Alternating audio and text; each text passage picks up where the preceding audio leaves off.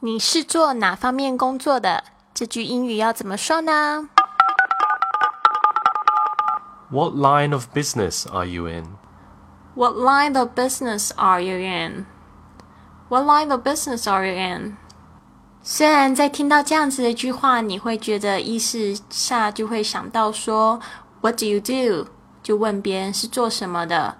最直接了，但是呢，这样子的说法，What line of business 是这个呃英语为母语的人非常常说的说法。这个 line of business 要怎么去记忆呢？你就记成这个行业，OK？这个 line 其实就是行的意思嘛。What type of work do you do? What type of work do you do? What type of work do you do?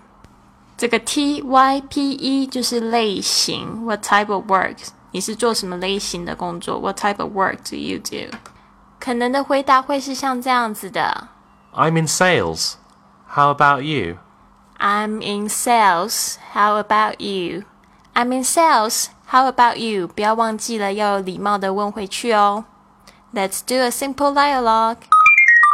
Hi, I forgot to introduce myself.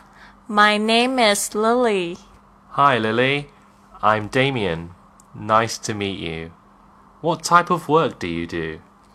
I'm in sales. How about yourself? What a coincidence. Me too.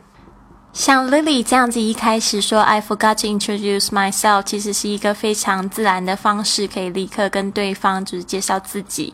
那 Damian 呢，他说 What type of work do you do？然后呢 ？Lily 说：“I'm in sales，就是说我是做业务的，我是做我是在销售。然后 How about yourself？他也很很棒的，就是去回问对方。这一点呢，我觉得中国人做比较差，常常就是被问到问题的时候呢，没有及时回问对方，就会导致这个整个对话就会比较干。那再就是呢，这个。”对面他就讲说：“ 哦，what a coincidence！what a coincidence！好巧哦，我也是。这个 coincidence 要注意一下它的发音，总共有 coincidence，总共有四个音节 coincidence。让我们现在用正常语速来做一次这个对话。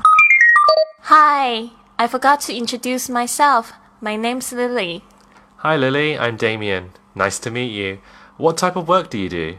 I'm in sales. How about yourself? What a coincidence. Me too. 这句英语怎么说？由 Mr. and Mrs. Wang 每日更新。